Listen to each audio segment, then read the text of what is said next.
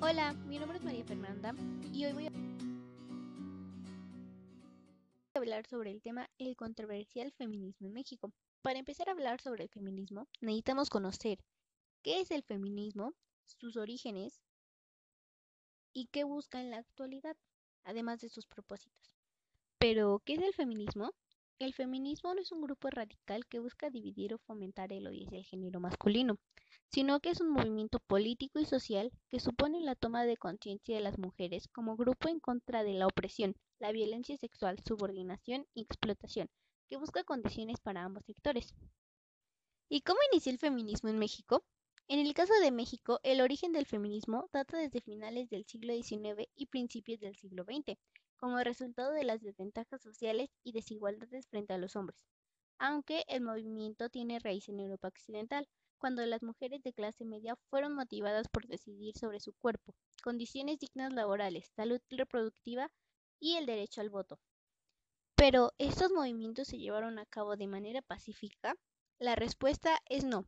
La muestra detallada de que para tener los derechos que hoy gozamos las mujeres en México, las mujeres rebeldes y sufragistas como se les llamaba antes, rayaron calles, se enfrentaron a policías, ponían bombas en buzones e incluso irineaban en sedes diplomáticas y edificios de gobiernos.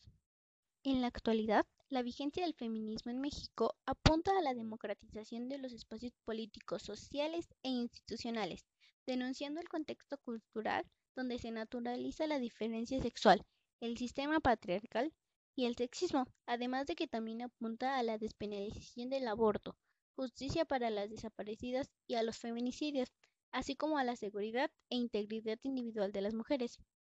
Otro punto importante del feminismo es las formas de expresarse y protestar.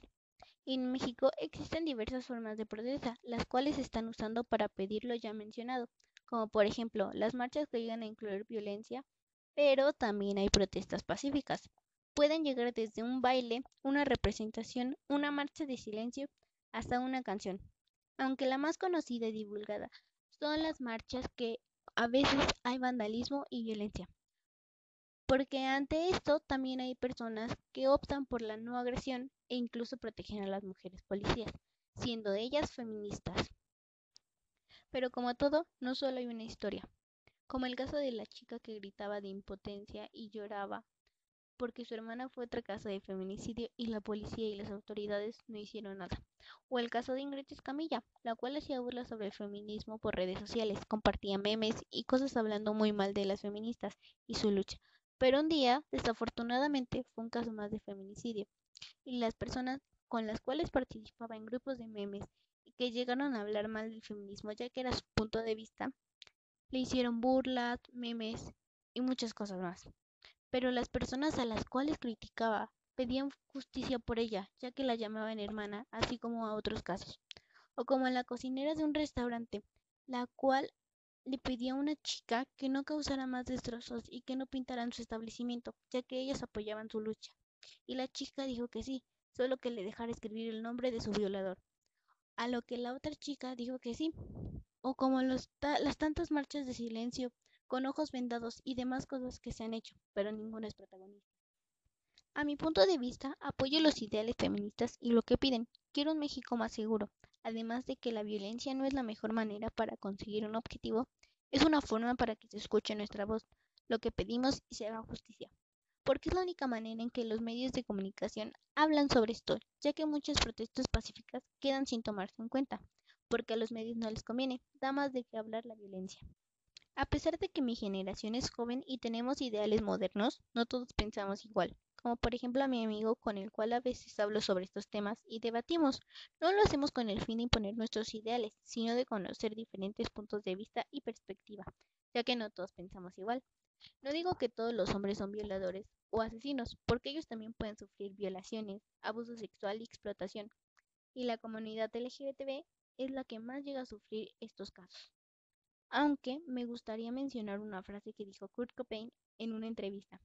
Les están enseñando a las mujeres a defenderse, pero deberían enseñarle a los hombres a no violar y así arrancar el problema de la raíz. Aunque Kurt era hombre, él era feminista y veía la desigualdad de género, la discriminación, que no eran tratadas con respeto y eran oprimidas. Además de que no solo hablaba de esto en entrevistas, también en canciones con la banda Nirvana de la cual formaba parte. Pienso que debemos de implementar la cultura feminista en nuestras vidas, además de enseñárselo a los pequeños para que crezcan con el respeto e igualdad hacia la mujer, para que sean mejores que nosotros. Además de que debemos respetar la opinión de otras personas, ya que no podemos cambiar sus ideales a voluntad. Cada persona piensa diferente y cree en lo que a él le parece justo. Este movimiento denominado feminismo lo apoyo y espero que logremos lo que se pide, no solo por nosotras, sino por todas las mujeres, ya que en la unión de las mujeres radica el espíritu feminista. Para terminar este podcast, me gustaría mencionar la frase, feminismo es la noción radical de que las mujeres son seres humanos. Charles Charamain. Y la canción que se escucha de fondo se llama Cantamos sin miedo.